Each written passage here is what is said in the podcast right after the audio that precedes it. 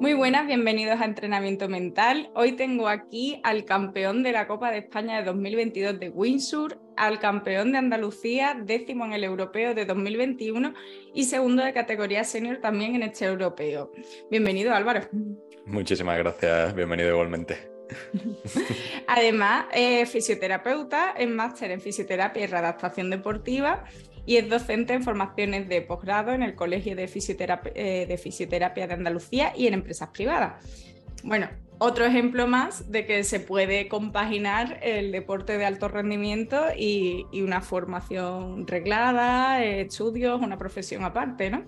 Efectivamente, es un poco sacrificado, eh, te exige muchísimo tiempo y demás, y, faltan horas de sueño de vez en cuando, pero eh, se puede, se puede. ¿Qué es lo que más te gusta del windsurf a ti? Pues a mí, sobre todo, lo que me motiva a entrenar es la sensación que tengo cuando estoy encima de la tabla, esa sensación de libertad y contacto con la naturaleza. Hace que se me escapen un poquito todos los problemas de, la semana. Y aparte. que es terapéutico casi, ¿no? Efectivamente. Y bueno, yo soy un poco más soca, entonces me, gusta la sensación de competir. ¿Desde cuándo haces windsurf? Pues yo empecé en windsurf como tal eh, con nueve años. Antes hacía un barquito pequeño que se llama Optimis. Eh, tengo que decir que nunca me ha gustado ninguna de las dos cosas hasta que cumplí los 11 años más o menos. Pero ya a partir de una competición ya me empezó a gustar, me empezó a enganchar y la sensación esa que te acabo de decir, pues la tuve mucho más presente. Ajá, muy bien. ¿Y lo que menos te gusta del windsurf qué es? Pues mira, ahora mismo hace muchísimo frío y el domingo estuve metido en el agua, entonces pues te puedes hacer una idea de, que en invierno no es muy agradable meterse a navegar.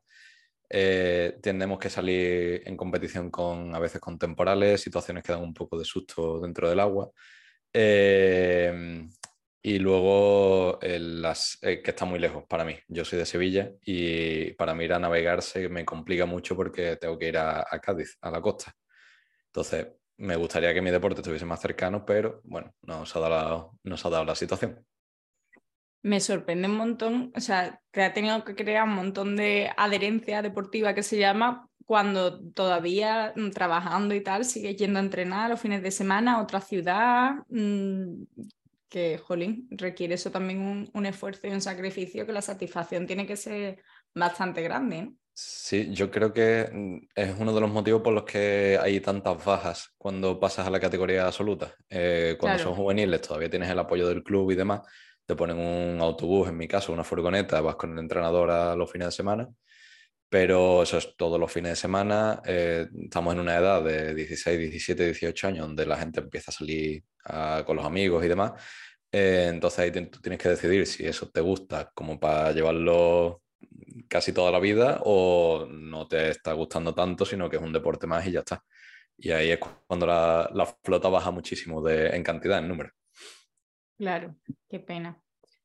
Eh, ¿Y qué es lo que crees que te puede afectar más a nivel mental en Windsor? Es decir, ¿qué, qué factores te pueden dislocar más que la concentración, eh, los pensamientos, los factores externos que no se controlan? ¿Qué es lo que te puede afectar más en, a nivel, pues eso, a nivel mental, en una competición?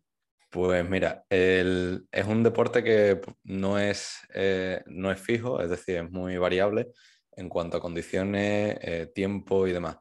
Eh, a mí me pueden decir que, tengo regata a las 10 de la mañana, por ejemplo, y no entrar viento hasta las 12 de la, de la mañana, entonces son dos horas que tengo que estar esperando si salta, no salta, eh, si entra demasiado o si hay demasiado viento y tenemos que esperar a que baje un poco. Hay veces que nos hemos quedado esperando todo el día allí en el club, desde las 10 de la mañana hasta las 5 de la tarde, 6 de la tarde o así, eh, comiendo lo justo por si te saca en cualquier momento. Es una situación de mucho estrés em, porque vas a competir en cualquier momento, pero no sabes cuándo.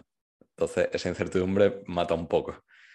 Em, luego, aparte, el de cuando una vez que estás en el agua, hay una flota muy grande normalmente, mucha gente. Es un deporte que vas en contra de muchas personas a la vez. Eh, o sea que tienes que jugar a nivel táctico con ellos. Y, y luego que el viento va, varía mucho la dirección, la intensidad, las olas, la marea. en fin, tienes que llevar una serie de, de, cosas muy, muy bien preparadas a nivel teórico y luego hacer la, el plan de por si acaso. O sea, que tiene estrategia y que además pueden surgir un montón de, de, imprevistos, ¿no? Sí. A nivel mental, ¿tú preparas esto también? Es decir, ¿tienes un psicólogo deportivo? ¿Hacéis planes de actuación? Sí, antes, antes iba un poco más balada perdida y no llevaba la preparación psicológica, lo he intentado, pero nunca he encontrado el, eh, mi, mi, piedra angular. Eh, pero desde que empecé a trabajar con, con Manuel Salgado, que es un psicólogo deportivo, eh, hemos empezado a hacer la planificación, los control de emociones cuando hay mucha, mucho tiempo de espera, la preparación antes de meternos en el agua y demás, que sinceramente para mí ha, supuesto un antes y un después en mi forma de competir, porque no estoy tan, tan estresado, no estoy tan loco cuando, cuando me voy a meter en el agua y tengo claro lo que tengo que hacer. Hay veces que sale el Álvaro de 16 y 17 años, pero que normalmente intento sofocarlo un poquito. ¿Qué habilidades psicológicas crees que son más importantes, por así decirlo, en, en Windsor? ¿Qué, es lo que más mm, trabajas? ¿Los cambios de atención, control de pensamiento?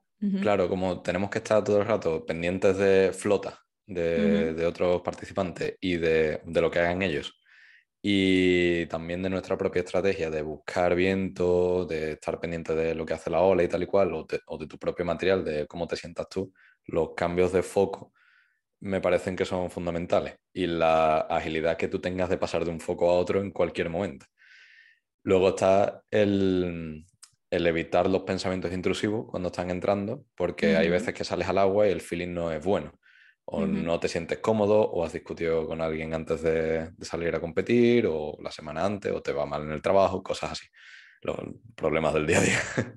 y tú tienes que saber dejarlos en tierra y que eso no te afecte para tú salir al agua diciendo, joder, no, no voy rápido, no, no corro, no me encuentro bien, tengo fatiga, cosas así, ¿vale? Que te pueden entorpecer un poquito a la hora de navegar. Creo que, creo que es lo fundamental y que luego, por la, variabilidad que tiene este deporte a la hora de navegar, te puede ir una manga mal, una prueba muy mal y la siguiente hacerla muy bien, pero claro, tú tienes que saber separar cuando terminas, porque nosotros hacemos tres pruebas de unos 40 minutos cada prueba al día y varios días de competición. Entonces, em, no puede la primera prueba que te salga mal reventar el campeonato entero. Claro, claro, claro. ¿Y qué miedos o qué pensamientos negativos son los más comunes, los que se le suele venir a cualquier windsurfista? Uf, creo que el no ir rápido o el no saber si, lo estoy, si estoy en el sitio correcto. La sensación de no voy rápido es muy, muy, muy tóxica porque empiezas a tocar material, empiezas a tocar cosas, mm, a mover cabos, a lo mejor el problema eres tú y, y la vela está igual de bien montada que suele ser lo normal. Eh, ya te digo, los cambios que hacemos nosotros con la vela son muy, muy milimétricos y no, no, afectan, pero no suele ser el key de la cuestión. Y, y realmente es el pensamiento más, más limitante suele ser el de creo que no estoy bien colocado o creo que no estoy, voy a salir bien o estas cosas que te van a entorpecer a desarrollar la táctica que tú tenías al principio. Claro. Eh, estamos hablando un poco de lo que surge en las competiciones y demás, pero la verdad es que no hemos explicado muy bien en qué consiste una competición o cómo se desarrolla una competición de Windsor. ¿Puedes explicar un poco cómo es para la gente que no tenga ni idea? Sí, sí, sí. Por ejemplo. A ver, ahí nosotros tenemos diferentes modalidades de competición. Está el que ve la gente cuando va a tarifa, eh, que es el de las tablas que pegan saltos y hacen cosas chulas y van muy rápido. Eso es el freestyle. Luego tenemos el slalom, que sería tablas que corren mucho y tienen un circuito muy pequeño. Em, ahora mismo la modalidad olímpica es el foil, que son tablas que vuelan, eh, que aquí en España tenemos muy buena representación eh, del equipo español. Y ¿Puedes nombrarme así algún deportista mm, que nos representa ahora para que lo Sí, y de, paso les mando un saludo. Eh, Pilar, La Madrid, que ahora mismo está compitiendo en Lanzarote y va a la primera eh, en un mundial. Em, también tenemos a Nicole, a Andrea Torres, son de, Baleares.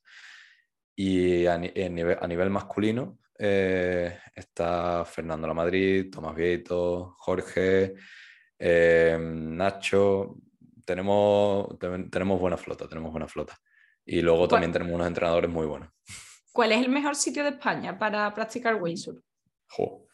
Yo y del mundo, ya que estamos. yo creo que Cádiz, sinceramente. ¿Sí? Porque tienes la, el 95% de, de, los días hay viento para navegar.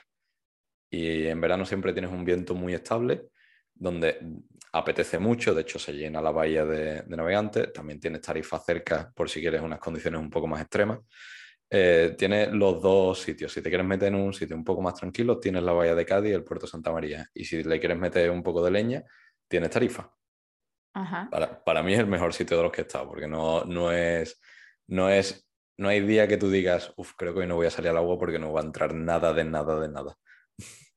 Y si ampliamos a el mundo, es decir, ¿hay algún sitio que tú digas, pues además de Cádiz también, aunque Cádiz puede que sea probablemente me, me atrevería a decir que sí, me atrevería a decir que sigue siendo Cádiz porque de hecho en, en épocas de Navidad, de, bueno, cercana al invierno, eh, las flotas de los extranjeros suelen venir a entrenar a Cádiz y se hacen muchas concentraciones en Cádiz. También eh, Lanzarote es un buen sitio para, para navegar en, este, en, estos casos. Eh, suelen ser Lanzarote y Cádiz suelen ser sitios muy, muy buenos para eso. Y para alguien que no quiere, ahora volvemos como iba lo de la competición, perdón, pero es que se me, se me vienen preguntas. Para alguien que a lo mejor no quiere competir, pero le gustaría probar el windsurf, mm, ¿tú lo recomiendas si no vives cerca de la playa? ¿O mm, qué recomendaciones le dirías a alguien que tenga inquietud por probar este deporte? ¿Hay una edad? ¿Hay, ¿Qué límites hay? No, mira, yo he trabajado de, profesor de escuela enseñando a la gente a navegar y yo he visto de todo allí, allí y todo el mundo sale, sale navegando, más pronto, más, más tarde, mm, depende de la torpeza que tenga cada uno con los deportes de equilibrio sobre todo, eh, pero edad no hay. Físico mm, tampoco porque no es un deporte que, que exija un físico espectacular. Eh, de hecho, eh, dentro de la flota de Andalucía tenemos una persona con más de 70 años navegando. Mi padre que tiene 61 navega también y compite, de hecho. Em, que es un deporte que si tú quieres, mm, física, físico, físico, no, no hace muchísima falta. ¿Vale? obviamente, cuanto más en forma estés, más rendimiento tienes, pero para lo que es el navegar no hace falta.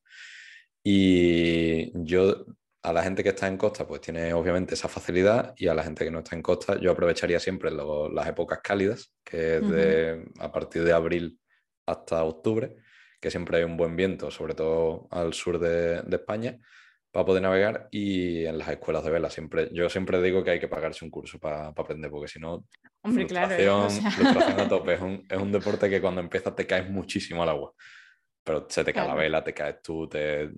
es, muy frustrante no verse en la situación de joder esto no anda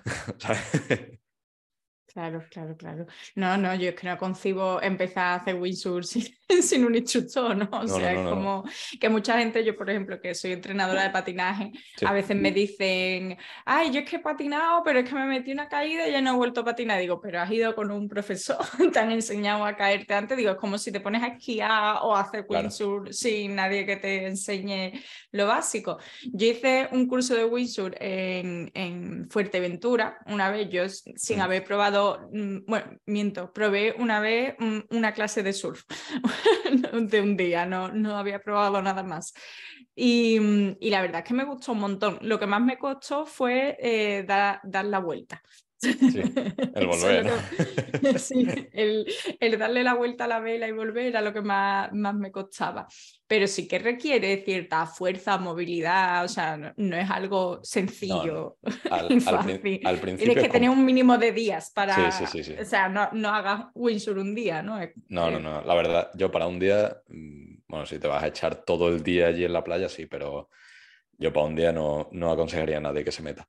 Eh, tres días suele ser la media de, que la gente empiece a andar, a volver y demás. Y sí, sí, lo, de dar la vuelta, eh, yo, yo, era lo primero que enseñaba precisamente para que volviesen a tierra y no se fuesen mar, mar que el, Claro, mi tranquilidad era que había montos de agua que te rescataban y, te, traían para adentro si te ibas muy lejos, pero yo pienso a lo mejor en hacerlo en otro sitio donde no tienen ese recurso y me da un poquito de miedo, la verdad. pero yo lo hice como cinco días o así, la verdad es que fueron unas vacaciones espectaculares porque mm, estaba toda la mañana navegando eh, en el mar, dándote el solecito, también aparte en Fuerteventura, o sea, la gente que se hace eh, fotos en Instagram en Fuerteventura con la playa sola, eh, lógicamente porque es que no se puede estar en la playa, o sea, deja de colgar mentiras en Instagram, porque la gente va allí sin, sin hacer deportes de agua y, no, o sea, no, sirve para nada. Es como ir a Tarifa y pretender hacerte una foto en...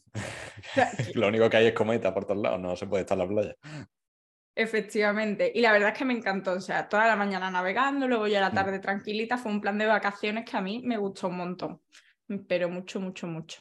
Bueno, volviendo a cómo son las competiciones en Windsurf, cuéntame, ¿en qué consisten? Vale, voy a intentar hacerlo simple. Em, os tenéis que imaginar un cuadrado, ¿vale? Y en cada esquina del cuadrado hay, una, hay unas boyas, unas balizas. Eh, bueno, pues nosotros saldríamos desde una esquinita del cuadrado, la que está más abajo, dirección hacia el viento, hacia donde viene el viento, que normalmente está viniendo por aquí arriba. ¿vale? Normalmente nosotros hacemos una salida todos juntos, donde vamos haciendo zigzag eh, en función de dónde está el viento, nos situamos en una parte del campo y en otra, hasta que llegamos a la boya que está en la primera esquinita de aquí arriba.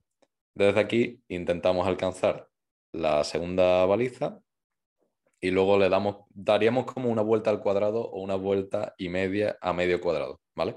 Es decir, ir a un sitio, ir a la segunda, ir a la tercera, volver a la segunda otra vez, volver a la, tercera y ya llegamos. Entonces, todo esto se hace cambiando un poco la dirección de, de la embarcación y buscando siempre las zonas donde haya más presión o donde el viento sea más favorable para acercarte lo más rápido posible a esa baliza no hay tiempo, bueno, normalmente hay un tiempo límite precisamente para que no sea una manga eterna, pero no hay tiempo, digamos, de tienes un minuto para llegar a este sitio, sino vas navegando, vas, vas haciendo tu estrategia y demás. Lo importante es el primero que llega, gana la manga y a partir de ahí se hacen puntuaciones a la baja, que es un primero es un punto, un segundo son dos puntos y así. Eso ha sido mi ambientador.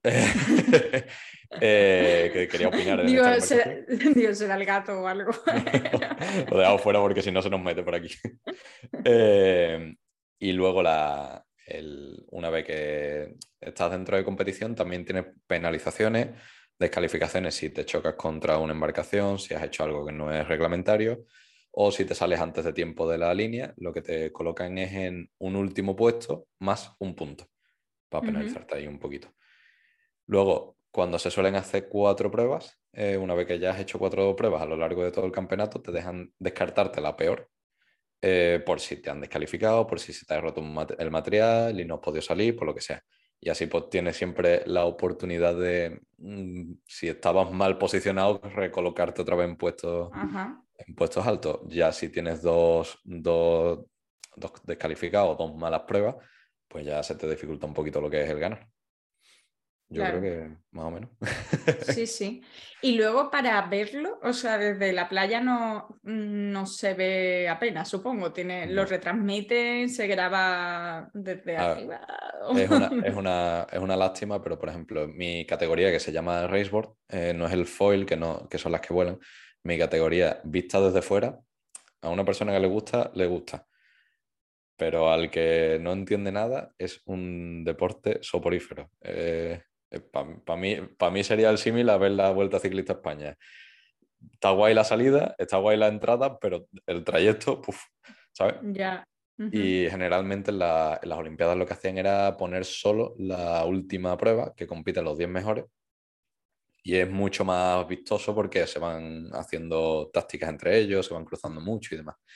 Ahora con el cambio de formato eh, sí que está más presente la televisión. Em, no la televisión mm, no va allí a grabar una prueba, sino que hace una especie como de resumen de, todo el campeonato y luego ya la entrevista final y demás. También tenemos los canales de YouTube para ver en directo cómo es una prueba y demás, que bueno, que eso lo, los que lo practicamos los buscamos, porque normalmente hay un enlace. Eso hay una retransmisión en streaming por YouTube y eso entonces. Sí, sí, o sea, cuando hay un campeonato se retransmite por algún medio, aunque no sea la tele. Efectivamente, efectivamente. Eh, cuando, sobre todo cuando son europeos y mundiales. Hay una persona dentro de, de, una embarcación que va retransmitiendo un poco lo que está pasando en el campo de regata. Y ahora con el nuevo formato, como las tablas vuelan y van súper rápido, pues más, televisivo, ¿no? Sí, sí, es mucho más televisivo. De hecho, el cambio se hizo un poco buscando atraer público. Claro, claro, sí, sí. en patinaje artístico sobre rueda nos ha pasado un poco lo mismo, que han cambiado el reglamento entero con vistas a, que se parezca más al patinaje sobre hielo, a que sea más televisivo, más lo siga más gente, pero bueno, aún así estamos, estamos en ello, la verdad. Entonces es un deporte minoritario, entiendo que... Sí, no, claro, claro, y ayudas económicas las justas y necesarias. Eh, ¿Qué, apoyo, ¿Qué apoyo solís tener? Yo en mi caso, el de mis padres, eh, que por suerte eh, siempre me han apoyado tanto a mí y a mi hermano. Eh, a practicar este deporte y mientras que para nosotros son ir a competir como unas vacaciones en familia. Aunque ya cada uno vivamos por separado, cada uno en su casa y demás, siempre nos juntamos para entrenar o siempre nos juntamos para competir. Entonces, eso hace que, eso hace que, bueno, que mi padre nos ayuda con los viajes y tal y cual. Eh, mi padre y mi madre, perdón. Y, mm, pero ayudas del Estado en la categoría en la que yo estoy, como no es olímpica, casi que no hay.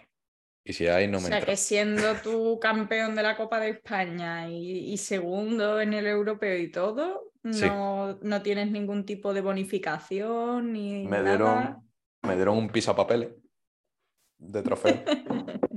¿Lo, tengo aquí abajo. Pero no, no, yo no tengo, no tengo bonificación. Entonces tienes que buscar la vida a nivel de sponsor eso te iba a preguntar, ¿alguna marca que te patrocine? ¿Algún material al menos? Antes sí, antes sí que no, pero porque yo estaba antes en la categoría olímpica, entonces antes sí que teníamos más facilidad para encontrar patrocinadores en ese aspecto, pero teniendo en cuenta que nuestra, nuestra repercusión es mínima a nivel de impacto en el público, mm, las marcas es que ni, ni nos miran.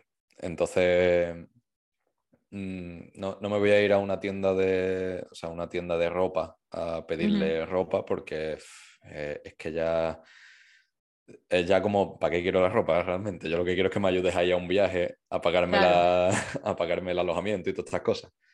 Eh, te puedes buscar la vida a nivel de... Yo, yo estuve patrocinado por el gimnasio Lowfit, que es una cadena de aquí de Sevilla, eh, que por lo menos me, me permitían entrenar de forma gratuita. Eh, colaboré en un momento dado con Roberto del Valle, Nufisa, eh, y eh, él me preparaba la nutrición ah, y demás. Sí, sí, de café en vena, de aquí claro, claro. Café en vena. que desde aquí le mando un me, me tocó el sorteo, me tocó el sorteo de, de café ¿Ah, en Navidad, sí. está bueno, que me lo quiero comprar. Está buenísimo, sí, sí, está buenísimo, vamos. No vamos a decir lo contrario por si está viendo el directo, ¿no? pues no lo sé, ojalá lo vea. Ya que estamos, lo nombraré. Claro, claro. Pues sí, ya, Le, ya, Le, haré una completa que ya tengo la cafetera buena, además. Sí, además el, eh, me encanta el, el, merchandising que tiene, o sea, las tazas y todo eso son chulísimas también. Sí, sí, sí, sí. Pues eso, estuve colaborando con él también durante una temporada hasta que él empezó a trabajar con el Betty y ya llevaba su marca, se le dificultaba mucho el hacerme el seguimiento y decidimos dejarlo un poco de lado y, mm, y realmente poquito más. No, mm, no te puedo decir así más, más ayuda que haya tenido. Cuando estaba en, la, en las categorías más olímpicas, sí que tenía las ayudas de las becas del Estado, eh, que cuando quedabas entre X puestos en un mundial te daban una beca que te permitía acceder a la universidad y demás. Ah, vale. Pero... Te iba a preguntar, digo, una beca, o sea, económica, ¿a qué nivel? Mm, ¿Te da para al mm, menos pagarte los gastos de las competiciones. eran unos 6.000 euros más o menos, pero el material de aquel momento costaba 6.000 euros, entonces las ovejas que entran por las que salen. ¿Cuánto cuesta una tabla, una vela? Pues mira, el, el, olímpico ahora mismo vale unos 9.000 euros, si no escuché mal el otro día, todo, todo, todo. Eh, la tabla suele ser más cara, unos 3.000 euros, 3.500 euros más o menos. Eh, y en mi categoría ahora mismo, la tabla creo que sale unos 2.900 euros, solo la tabla. Y luego las velas están en torno a los 800, 1.200 euros más o menos. Solo lo que es el trapo de la vela y luego vienen los mástiles, las botavaras y demás que suelen costar pues 700 euros, 500 euros tranquilamente. Entonces, si te quieres comprar material nuevo del paquete para competir, el bueno, te puede salir por cerca de 6.000 euros también. Si no, siempre hay compra-venta de material. Yo, por ejemplo, todos los años intento renovar la vela, entonces mi vela, que está en unas buenas condiciones, la vendo a la mitad de lo que me ha costado. Entonces, para la gente que está eh, un poquito más apurada en ese sentido, le viene bien que, lo, que la gente suelte material porque tiene esa facilidad. Pero ya te digo, si tuviéramos ayuda de algún tipo, estaría guay. ¿Se te ocurre alguna manera de, incentivar a... Como es que hay tantos deportes que estamos...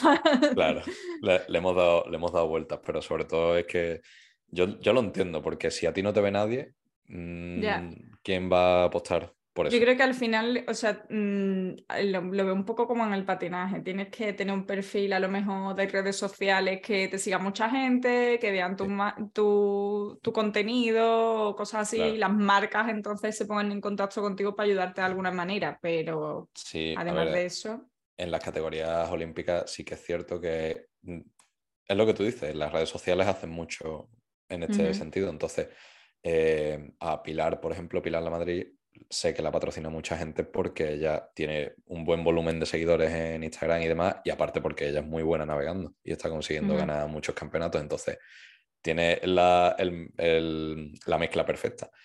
Pero si yo, por ejemplo, que yo mis redes sociales, eh, la única que suelo manejar suele ser la de la, la cuenta de fisio y la mía personal. Por aquí. Ahora, ahora la ponemos. la mía de fisio para vídeos de YouTube y tal y cual y la mía personal, que es donde yo muestro que estoy navegando y demás. Raro es que la toque, si no es para compartir alguna tontería mía. Mm, es que por falta de tiempo no me dedico más a eso. Si, yo tuviese la tarde entera libre, por supuesto que, que me haría unas fotos espectaculares. Claro, claro. No, eso tienes que ir a la resistencia, como Gisela Pulido. Efectivamente. Y que te peguen el. y que te peguen un, un empujoncito para que la verdad es que eso, que ahora lo hace poco la resistencia. Antes traía más deportistas así minoritarios, atletas y eso, y estaba guay porque Jolín le pega unos, pequeños empujones a los deportes minoritarios que, son necesarios. Yo la veía mucho antes por, eso mismo, porque veía gente que era, joder, no es un futbolista, es un karateca, es un judoka, es un tío que se dedica a cortar con un hacha encima de un tronco, ¿sabes? Eso, estaba, muy, eso estaba muy guay y ve cómo han empezado y cómo es el deporte, pero ya me, ya me he desenganchado precisamente porque siempre va gente que es conocida. Entonces, como. Ahora ya todo el mundo quiere ir a hacer su promo allí, claro. Claro, claro. sí. Bueno, ¿y qué obstáculos te has podido encontrar en una competición o hay alguna competición que recuerdes, algún, algo que te haya pasado extremadamente desagradable? Extremadamente desagradable. Bueno, extremadamente. Es decir, algo que hayas pasado un poquito de susto o al final estás ahí en medio del mar, yo qué sé. Sí, bueno, hay una. Hubo en un campeonato que hicimos en, en Carigleri, sí, en Cerdeña. Y hacía muchísimo viento, yo tenía 17 años, eh, era el primer, segundo día de regata, me parece. Y bueno, yo intenté llegar al campo de regata, estaba lloviendo todo súper trágico, lloviendo, viento, unas olas enormes y demás, y el campo de regata estaba al otro lado de la bahía, un poquito más resguardado. Entonces, para llegar allí tenías que cruzarte toda la tormenta. Eh, bueno, pues yo intenté llegar, intenté esquivar un poquito como pude por la costa la tormenta y una, me vino una ola que me sacó volando la tabla mm, y al caer caí. Que vuele la tabla no pasa nada, si caes bien, pero que, la, tabla cayó así de canto. Entonces se frenó en seco, iba a unos 40 y pico kilómetros por hora. Entonces yo salí despedido para adelante con la velocidad y me clavé el palo de la vela, que es carbono, eh, en la espalda. Claro, yo en ese momento te quedas un poco sin respiración, estás en el agua intentas coger el material y cuando me voy a subir no hay piernas. Tengo las piernas, ¿eh? que no, nadie se asusta. Ah. Eh, no, había piernas en el sentido de que no sentía las piernas a la hora de usarlas. Dios. Entonces, claro, el 17 años, un golpe fuerte y no hay piernas, llorando desconsolado, me recogen. El entrenador eh, del momento, que era Ricardo, que en paz descanse, que ya no está, eh, me cogió un pellizco fuerte en el, en el muslo. Yo le decía que no, que no, llorando, y le decía que no, no sentía. Y llegué al hospital, ya me empezaron a hacer pruebas, todo en italiano, yo no me entraba de nada. Eh, se portaron muy bien conmigo. Ya una vez que estaba allí, ya empecé a aquello a funcionar y tal y cual. Y me dejaron una, un par de noches en observación y por el susto más que nada, era una congestión del golpe, una contusión muscular, se había el músculo dilatado tanto que me había pintado. Dios mío, qué susto. Supongo, porque no me explicaron muy bien lo que pasó. vamos, que, que, ya estando allí ya me empecé a encontrar bien, empecé a notar como un cosquillo en los deditos y dije yo, ah, vale, vale. y eso es, eso es así lo más, lo más desagradable que, que he notado yo. Y luego ya lo que es la competición, el queda de una forma, queda de otra, la frustración y tal y cual no es, no es nunca agradable pero ya gracias al trabajo que estoy haciendo con el, con, el psicólogo, con Manuel, eh, la verdad es que lo tolero muy, muchísimo mejor, porque pierdes y lo que haces es, en vez de lamentarte y fustigarte, haces un análisis de lo que ha pasado, que ha salido mal, se corrige y se sigue, que es el lema que tenemos, corrijo y sigo y, así nos va bastante bien. o sea que esa tolerancia a la frustración es algo también, o sea, tienes que, una habilidad que hay que desarrollar 100% en este deporte. Sí. ¿Qué tal entonces la nueva generación Z con este tema? Porque yo lo que, lo que veo es que los adolescentes de hoy en día la tolerancia a la frustración es un problema con el que nos estamos encontrando bastante grande, porque al, ser todo tan inmediato, es como las cosas que suponen un esfuerzo y pegarte con una pared tanto tiempo, es como, no, Paso, esto no, no, sirve. Sí, hay que, hay que entender que es un deporte donde te vas a pegar muchos cabezazos contra la pared y no tiene que pasar nada. Eh, entonces, em, no siempre vas a ganar, ojalá. Hay unas variables que no podemos controlar eh, en este deporte, te tienes que adaptar a ellas y, el que se adapta mejor gana siempre. Em, el otro día estuve en un campeonato en Andalucía y, vi la llegada de, los chavales, de, los juveniles, la generación Z en este caso. Em, y como el campo de regatas no estaba bien montado porque el viento había pegado un cambio y demás, eh, vi de cerca lo que es la, poca tolerancia a la frustración porque había, una persona, había personas que estaban llegando bien, pero como el campo de regata estaba más mal montado, les estaban obligando a hacer unas maniobras y tal y cual. Eh, y se le estaba echando encima al resto de la flota e incluso adelantándole. Y claro, empiezan los gritos, empiezan los llantos, empiezan el pegarle patas a la vela o a la tabla. Uf, llegas. Lo que cuesta eso. Claro, llegas y le, y le, metes una voz al entrenador. Eh, en fin, eh, son, no es plato de buen gusto verlo, porque estás viendo cómo eh, una persona se viene abajo tota-, sin, sin remedio y que ahora le, le, queda otra prueba más por hacer. ¿Cómo va a salir con esa, con esa... O sea, si, si, me dice que tú eres un máquina y que sabes soltar toda tu ira en un minuto y luego como si no hubiese pasado nada, pero yo creo que máquinas no somos en ese aspecto. Algo se te queda dentro. O sea, que es súper necesario en un trabajo psicológico y, y, de psicoeducación desde cero. Totalmente. Mm, vale, ya para terminar, eh, una peli de deporte que te guste mucho que nos quieras recomendar y un libro. Eh, mira, el libro, el del gran salto de, de Gervasio de Fer, que me lo leí hace. Me lo compré ayer. me lo compré ayer y estoy deseando que me llegue. Me llega creo que hoy. Pues eh, a mí me parece un buen libro de lo que es eh, cómo vive una persona que lo tiene todo en contra una competición. Y cómo trabaja la cabeza de, esa persona, porque a mí me parece uno de esos genios de em, dejo la frustración aquí, aparcada un momento, me voy a competir, gano y ahora vuelvo a ella, ¿sabes? Eh, me parece magistral. Esta gente que, le sale un poco innato, porque igual que Rafa Nadal, ¿no? Sí, sí, sí, sí. para mí son eso, una, una persona de cada 10.000 que sale con un, con un don, que es el de que su cabeza funcione a otro ritmo distinto cuando lo necesita. Y, y una peli de deporte. Bueno, o, a lo mejor de, de desarrollo personal, o a ver si alguna que te haya gustado, que tú digas, esta me ha marcado. El, de, desarrollo personal, no sé si es, pero hay una de, Will Smith de, que se llama En busca de la felicidad, me parece que es. Sí. Eh, es un dramón. Sí, sí, sí. que yo la vi, eh, yo, yo, me la vi pensando, no tenía ni idea de la peli, la vi pensando que iba a estar más... era, de iba a ser más feliz. Al principio claro, Pero de peli feliz tiene los últimos dos minutos de la peli. Pero... sí, eh, es agonizante la película.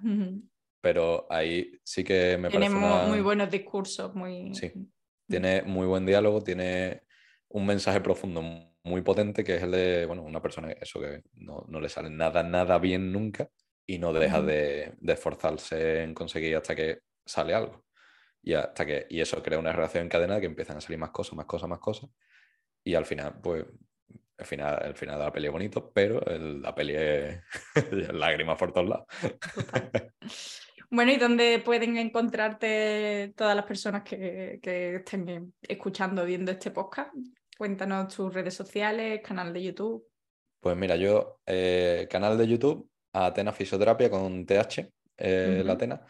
Y, allí lo que hacemos es divulgar un poco de educación sanitaria eh, desde el punto de vista más mm, para todos los públicos, para que se entienda todo, todo lo que le pasa a la gente y demás. Tenemos ejercicio y demás de vez en cuando.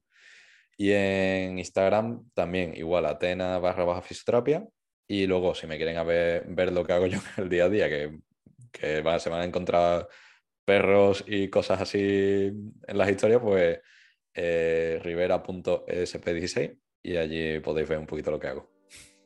Estupendo, pues muchísimas gracias Álvaro y gracias por, por, venir y nos vemos en otra ocasión. Un placer, seguir a esta muchacha que es muy buena. Muchas gracias. Hasta luego, adiós. Hasta luego.